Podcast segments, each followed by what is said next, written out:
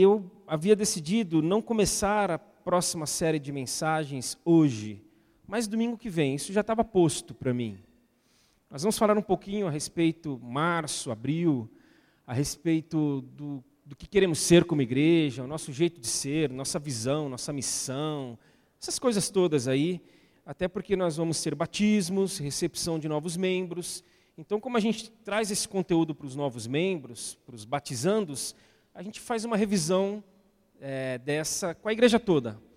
E hoje fugia a regra, é, não dava para escolher qualquer texto. Eu fui daqui, fui dali, corri, voltei, orei. E, e é interessante que, como exceção à regra, invariavelmente, quando isso acontece, eu brigo um pouco com Deus. Eu fico lá travando uma guerra com Ele, até que Ele venceu. Ainda bem, né? Ele venceu e ele venceu lá pelas quatro da tarde de ontem. Então a mensagem de hoje, ela, ela, ela, ela foi decidida ontem, mais ou menos às quatro da tarde. Que loucura. É, é exceção, como eu falei. Mas assim foi.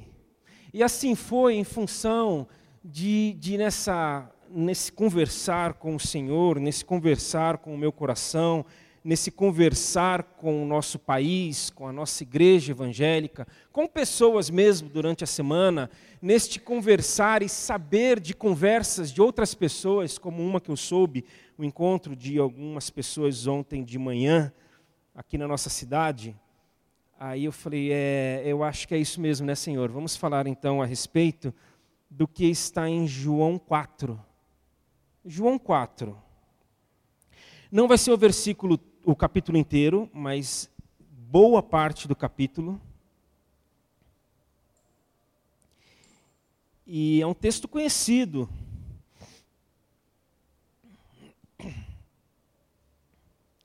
Texto conhecido. Eu mesmo já falei nesse texto algumas vezes, mas eu não dei a ênfase que eu quero dar hoje eu não carreguei tinta naquilo que hoje eu entendo que eu preciso carregar. João 4 diz o seguinte: Jesus sabia que os fariseus tinham ouvido dizer que ele batizava e fazia mais discípulos que João. Embora Jesus mesmo não os batizasse, e sim seus discípulos. Assim deixou a Judéia e voltou para a Galiléia. No caminho, teve que passar por Samaria. Chegou ao povoado samaritano de Sicar, perto do campo que Jacó tinha dado a seu filho José. O poço de Jacó ficava ali, e Jesus, cansado da longa caminhada, sentou-se junto ao poço por volta do meio-dia. Pouco depois, uma mulher samaritana veio tirar água e Jesus lhe disse: Por favor, dê-me um pouco de água para beber. Naquele momento, seus discípulos tinham ido ao povoado comprar comida. A mulher ficou surpresa, pois os judeus se recusavam a ter qualquer contato com os samaritanos. Você é judeu e eu sou uma mulher samaritana.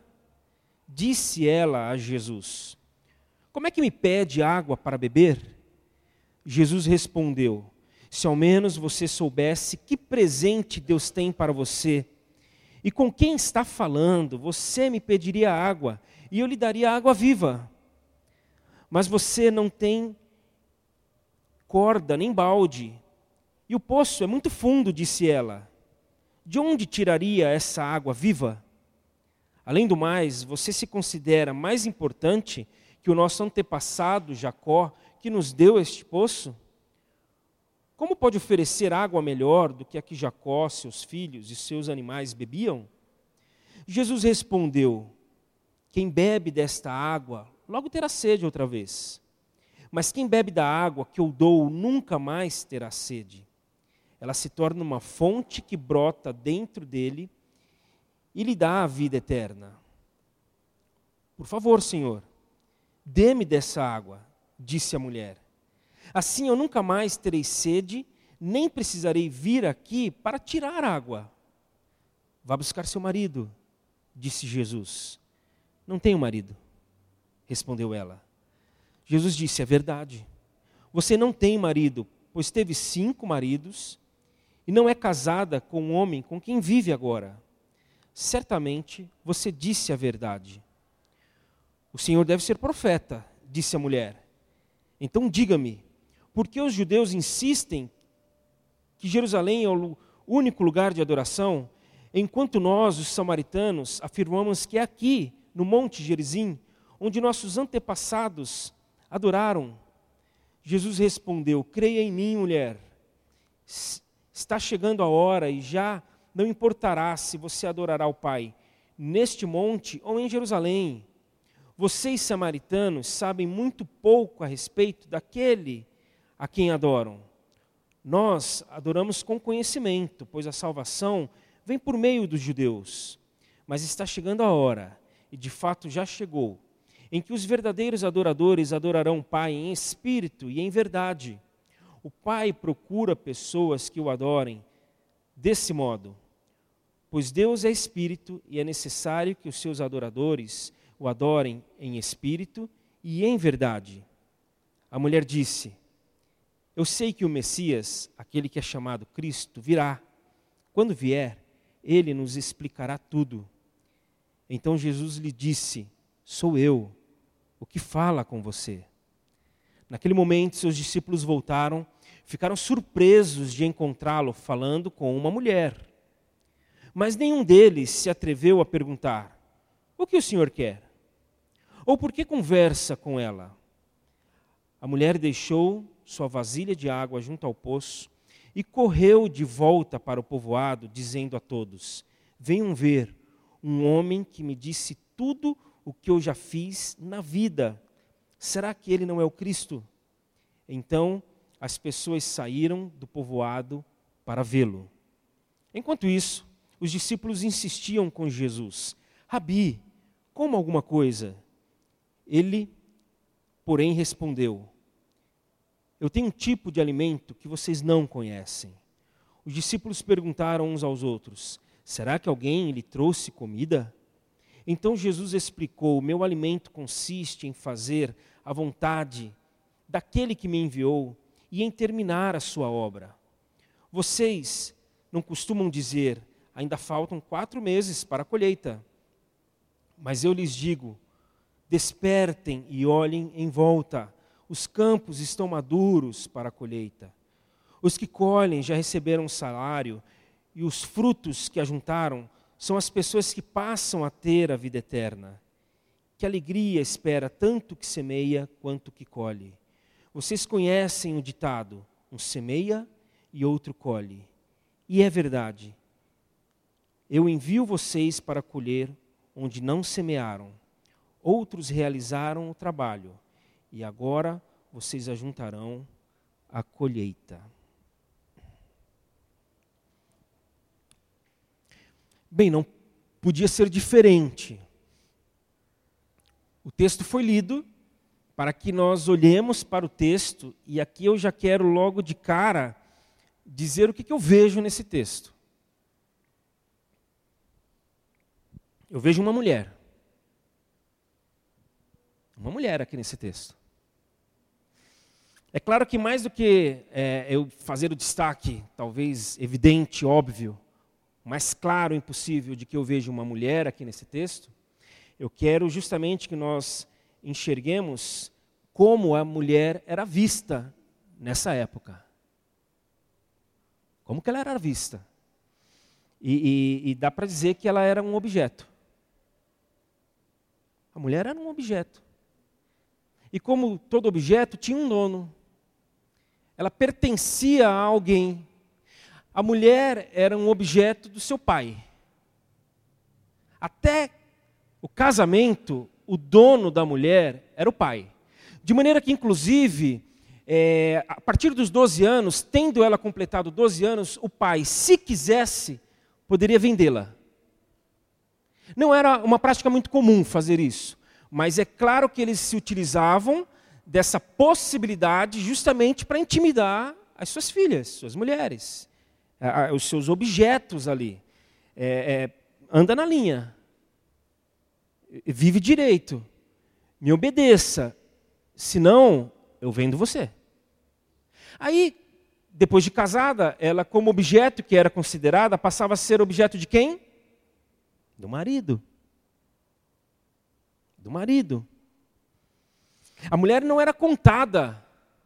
Quantas vezes nós encontramos nos evangelhos uma situação em que ali foram contados os, a, o número de pessoas presentes ali, e, diz, e o evangelho narra que naquele momento encontravam-se ali cinco mil homens.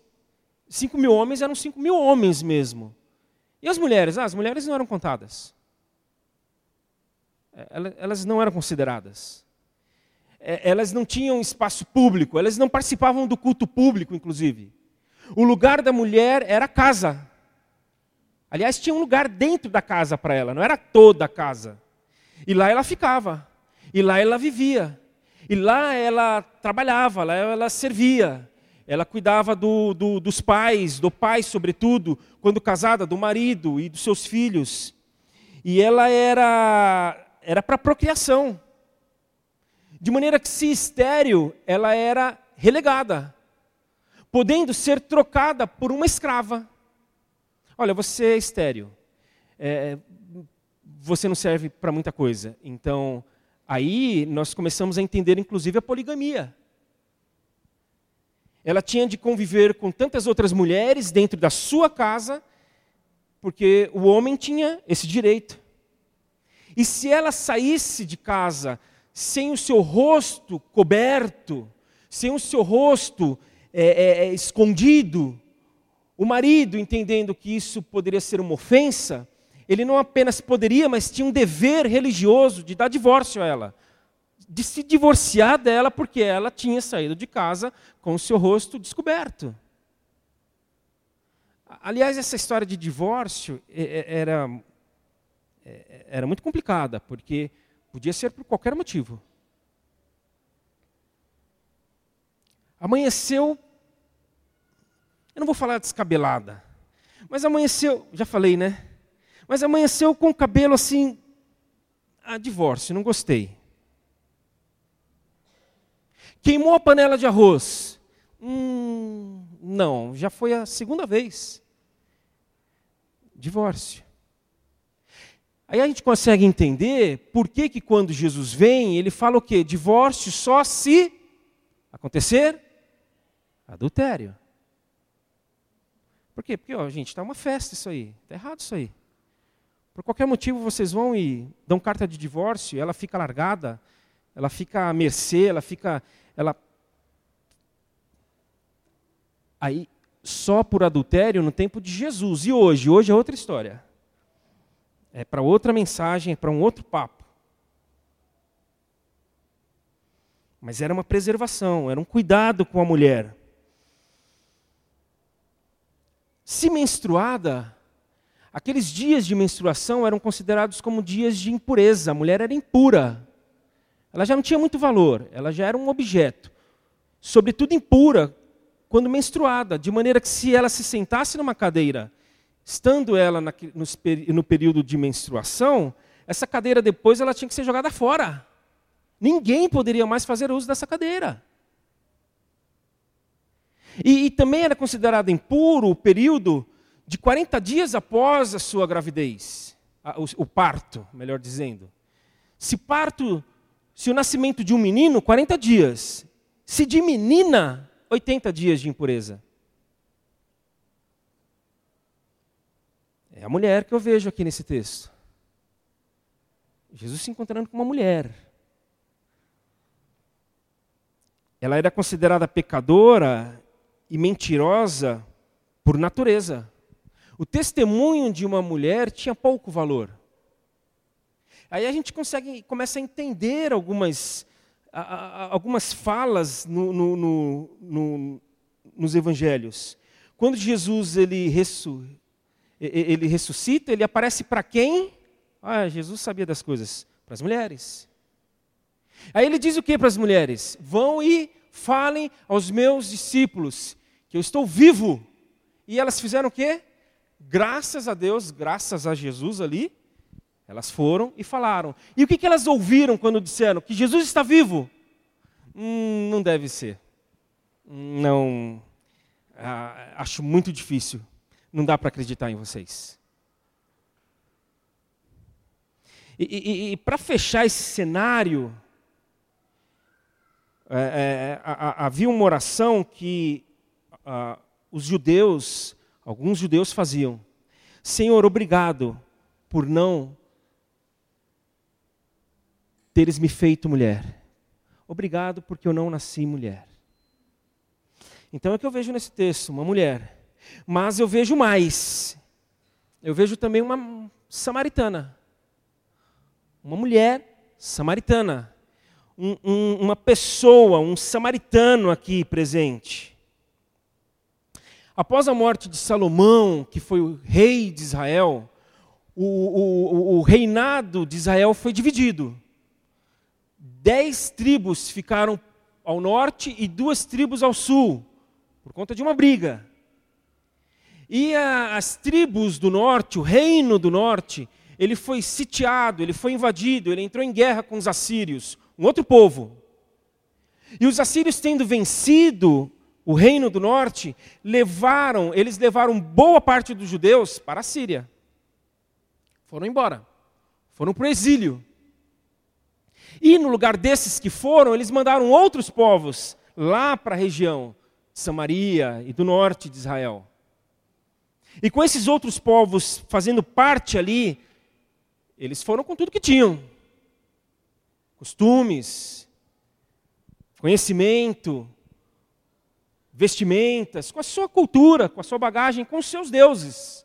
E ali eles começaram a se casar com os judeus, com as judias que Ficaram, porque não foram todos embora. Não foram todos levados. E nessa deles se casarem, nessa deles se relacionarem, o povo do sul começou a falar o que a respeito do povo do norte? Vocês se contaminaram. Vocês se tornaram impuros. Vocês não são mais judeus. Vocês não prestam mais. Vocês são samaritanos. Para lá. De maneira que regras muito severas foram criadas para este convívio ou para o não convívio, convívio entre judeus e samaritanos. Vamos manter distância. Não vamos ter contato. Não vamos nos misturar. De maneira que entre essas regras tinha o quê? Tinha não poder fazer uso, se utilizar de utensílios manuseados, tocados por samaritanos. Aí a gente entende no texto. Quando a mulher, é, vendo que Jesus era judeu, diz o que a ela? Mas eu sou uma mulher, eu sou samaritana, e o Senhor está pedindo água para mim? É, o Senhor vai beber água deste pote que eu estou pegando, deste cântaro? Como assim?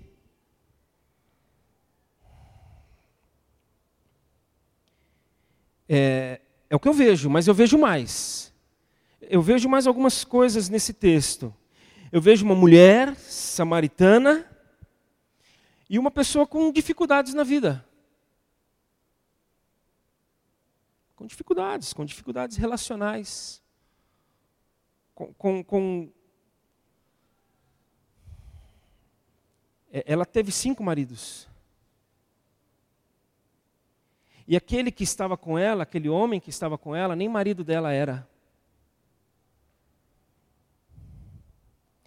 E, e é interessante porque é, o povoado de Sicar é um povoado que tinha água. Então, quando a gente vai um pouquinho mais a fundo no texto, é sugerido que é, essa mulher ela estava possivelmente tendo dificuldade de relacionamento com as outras mulheres da sua comunidade. Por quê? Porque tinha água lá em Sicar. Mas ela foi pegar água onde? Não posso. Ali, no povoado dela, ela tinha como é, ter para si aquilo que ela necessitava. Mas por que, que ela necessitou ir num poço?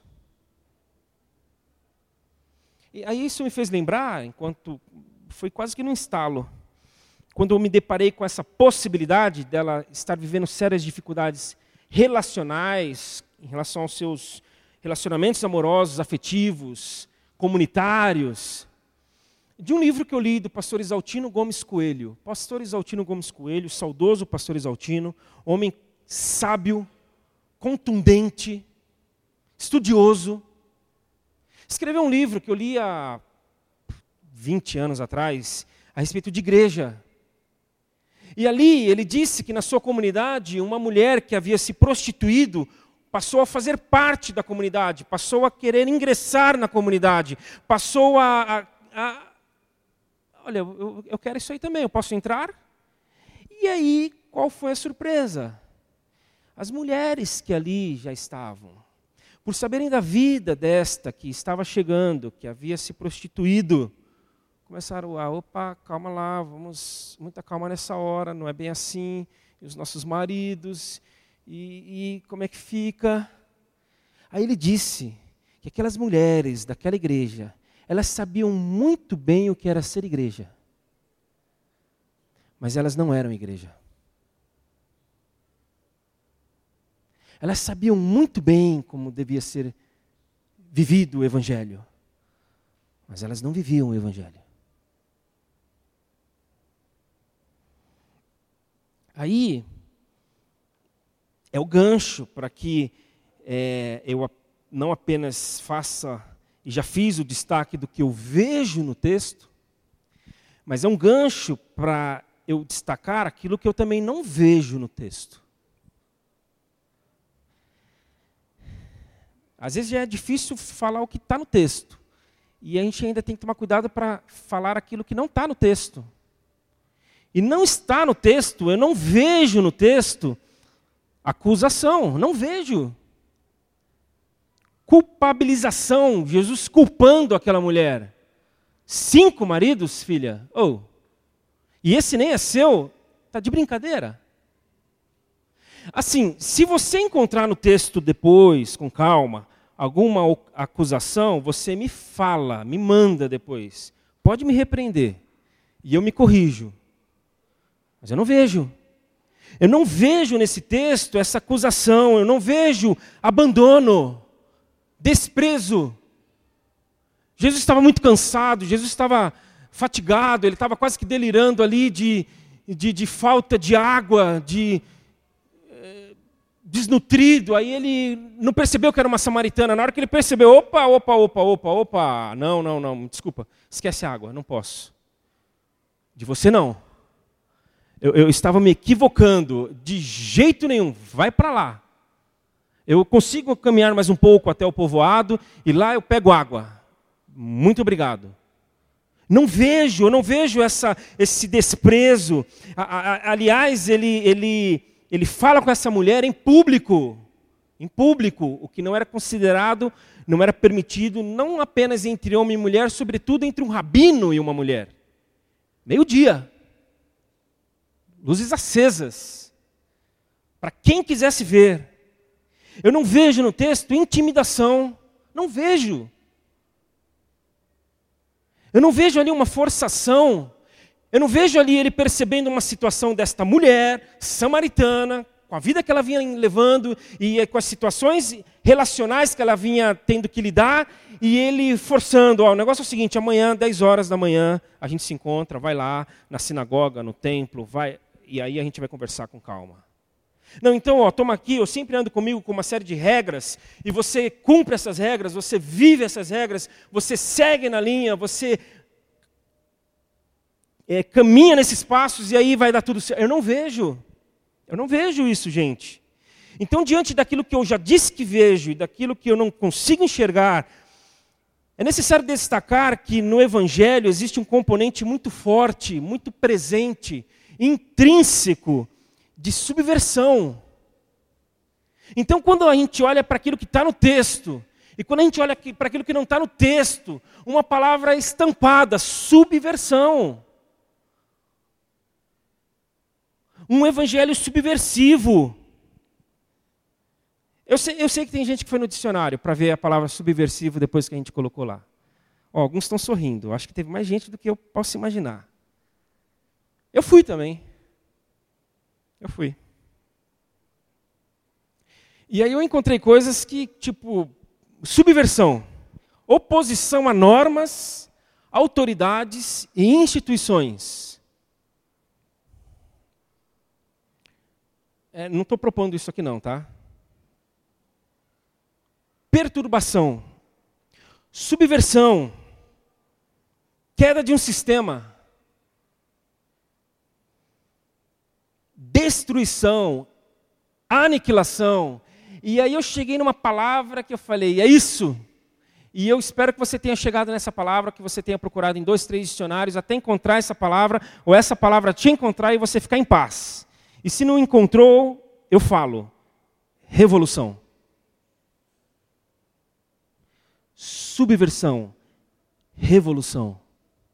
Mudança profunda ou completa. Mudança. O evangelho, ele é revolucionário. A igreja pode até não estar sendo, mas o evangelho é revolucionário.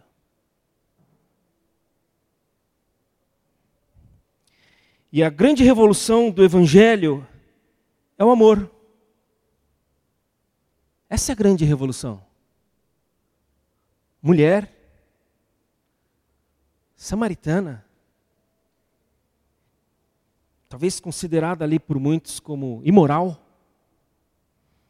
Aí Jesus vem e fala: Vem cá, filha, senta aqui. Vamos conversar um pouquinho. Subversão. Vem cá, me dá um pouco dessa água aí.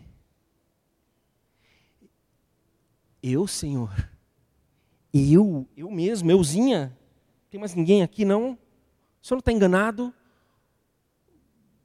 Eu? Sim. É porque, deixa eu te explicar, eu vim para os doentes. Eu vim para os doentes. Jesus falou isso aqui inúmeras vezes nos evangelhos, de que ele veio para os doentes, não para os sãos. E é interessante porque já faz tempo que eu sempre me incomodei com essa frase, essa fala de Jesus. Ele veio para os doentes. Ele veio para os doentes, mas é, quem é doente? Ou quem não é doente? Na verdade, é, todo mundo doente. É, e talvez seja mais doente aquele, acha que não, aquele que acha que não é. Mas tem gente que acha que não é doente. Então, quando ele fala, eu vim para os doentes, ele veio para aqueles que têm consciência de que são necessitados. Eu, eu, eu passei um mês tossindo muito, uma tosse alérgica. E tossia, e tossia, tossia, tossia de manhã, de tarde, de noite, de madrugada. E aí, no carnaval, estava em São Paulo, no carnaval, começou uma dor abdominal. Eu, nossa, eu tossia e uma dor. Começou a doer. Aí eu, ia, caramba, o que será que é isso aqui? Aí eu voltei e eu estou numas agora de me cuidar um pouco, assim, né? Cuidar da minha. Né? Precisa, né? Da vida. Aí eu fui logo no médico. Até, a Glaucia até falou: Nossa, você já marcou o médico, que bom! Aí eu fui no médico. E o médico falou: Olha, não deve ser nenhum. Deve ter uma hérnia interna aí, mais escondida, não tem nada aparente, não deu para palpando descobrir. Então vamos fazer uma ultrassonografia. Passou dois dias, o que aconteceu? A dor. Eu vou fazer a ultrassonografia? Vou. Até porque o médico está aqui presente hoje à noite. Então eu vou. A menos que no final aqui ele fala, Marcelo, passou a dor, relaxa aí. Estou orando por isso. É... Porque estou doente. Porque você está doente. É você. Você que riu de mim agora, vai fazer algum exame aí que você tem alguma coisa também. Estamos todos doentes. A igreja evangélica está doente. A igreja evangélica, não vamos nem falar no mundo, tá? A igreja evangélica no Brasil está doente está doente.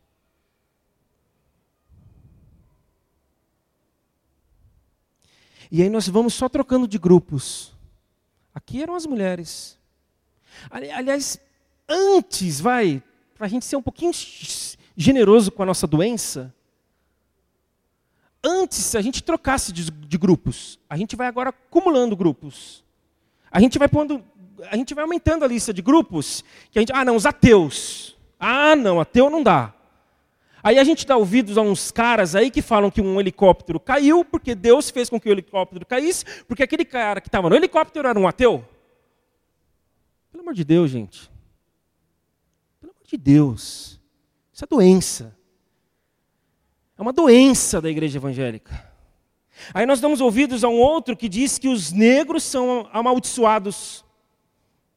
E por serem amaldiçoados, é isso aí, é escravidão, é, é preconceito, é discriminação, porque são, foram amaldiçoados por Deus. O que, que é isso? Uma igreja evangélica doente. E a gente dá ouvido para esses caras. Aí, aí ah, os homossexuais são pervertidos. Não cabe mais, né? Não cabe mais.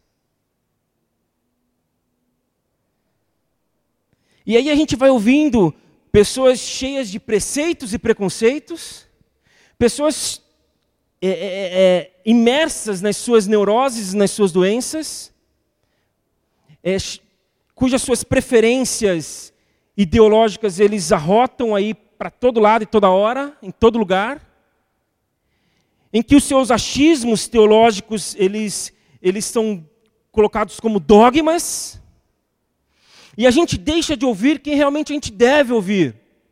E quem que a gente deve ouvir? O subversivo de Nazaré que diz o quê? O que, que ele fala em João 3,16? O que, que ele fala? Vamos falar? Porque Deus. Alto?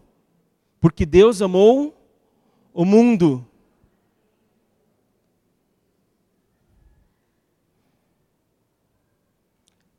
você talvez não se lembrava desse texto. Então, já que você se lembrou, vamos falar juntos. Porque Deus amou o mundo. Deus amou o mundo de tal maneira que deu seu Filho, para que todo aquele que nele crer não pereça, mas tenha vida eterna. É isso. Porque Deus amou o mundo. O mundo quem? Todos o mundo quem? Ninguém de fora. Eu fico imaginando Jesus ali se encosta no posto, no poço e fala assim, é, Suzane, é, é, é, Suzane von Richthofen, dá um pouco de água para mim. Eu estou com sede. Ei, Dilma, Dilma Rousseff, é, divide um pouco daquilo que você está bebendo comigo. Eu estou precisando, estou sedento. É, Pastora Damares, para um pouquinho aí o que você está fazendo. Traz água para mim, por favor. É, Marielle Franco, será que a gente pode tomar um pouco de uma água juntos aqui agora? Nós dois. Ah, mas Marcelo, você só citou mulheres. Eu estou citando mulheres porque o texto aqui é emblemático. Mas vamos falar de homens um pouquinho. Marcelo Madeira, pega um pouco de água para mim, por favor. Daniel, é, me sirva. Gustavo, Silvio. Vamos tomar um pouco de água, estou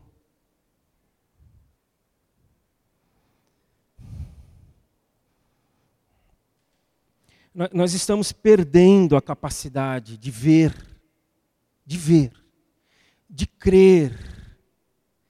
Nós estamos perdendo a capacidade de nos render e nos comprometer com o amor. Estamos perdendo. Marcelo, você está exagerando. Eu não estou exagerando. Porque se você achar que eu estou exagerando, você vai ter que dizer também que Jesus está exagerando.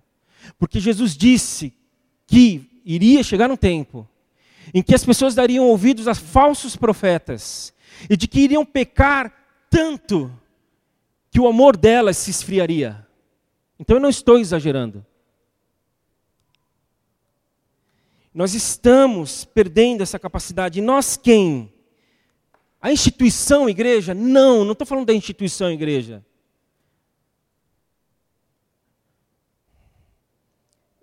Eu estava melhor, mas a minha vontade é que se a instituição igreja fosse isso aqui, dá um bico nisso aqui. Dá um chute nisso aqui. Mas não estou nem preocupado mais com a instituição igreja, não estou. A instituição está morta já, está falida. Ah, então a subversão você queria chegar aqui, né, Marcelo? Não, não queria chegar aqui, não estou preocupado com a instituição. Não estou preocupado. Nós estamos perdendo, nós quem? Nós estamos perdendo. Nós. Nós. Nos nossos relacionamentos, nós estamos perdendo. Estou falando de um CNPJ, eu não estou falando de uma organização, não estou falando disso. Estou falando de nós. E, e eu entendo que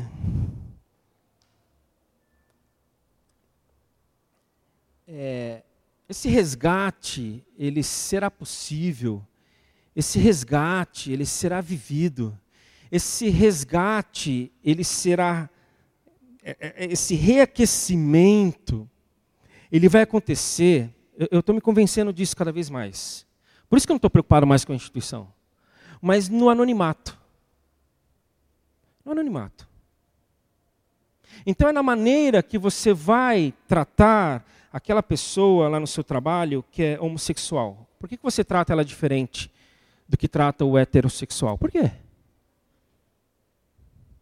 Também não precisa me responder agora, mas assim como se você encontrar na palavra aqui uma acusação, vem falar comigo, vem falar comigo depois. Marcelo, eu trato diferente por tais motivos. Vamos, conversar, na boa. Mas por quê? Por que, que aquela, aquele, aquelas as mulheres da sua equipe que recebem menos do que você, homem, em termos de remuneração, elas continuam recebendo menos e você, a gente fica calado? Ô Marcelo, aí você já está pegando pesado, né? Como é que vai fazer? Não, como é que vai fazer eu não sei, mas vamos fazer alguma coisa? Por que não?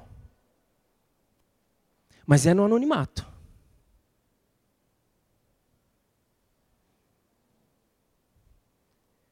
É na maneira como nós dirigimos as nossas empresas, os nossos é, conduzimos os nossos negócios, é no anonimato. Então, gente, é, existe uma regra também, uma regra no final das mensagens, é que a gente ora, vamos orar. São raras as vezes em que tem uma exceção a essa regra. E hoje não vai ter uma exceção. Vamos orar. Pedindo o que para o Senhor? Cura. Cura. Cura cura para esses nossos preconceitos, cura para as nossas indiferenças, cura. Cura para a nossa arrogância como igreja, a nossa prepotência, cura. Vamos pedir. Vamos pedir para Ele por essa água que Ele nos dando vai voltar a jorrar e vai saciar a sede de quem quer que seja, porque Deus amou o mundo. O mundo. Então eu te convido a orar. Faça isso agora. Faça isso por você. Faça isso começando em você. Fala, Senhor, eu estou doente, sim. Que bom que o Senhor veio para mim também. Eu reconheço. Eu não queria, mas eu estou e sou assim. Não era para ser, mas tem sido, e, e para deixar de ser só o Senhor. Por mim mesmo não vai dar. Eu não consigo me automedicar, eu não consigo me, me autoexaminar, eu não consigo me autotratar. Dá-me de beber. E que essa água viva jorre amor. Começando em casa. Lá no meu trabalho. Na minha escola, Senhor tantos lugares áridos por onde nós passamos cotidianamente. Tantos lugares, tantos ambientes, tantos relacionamentos. Cura-nos, Senhor.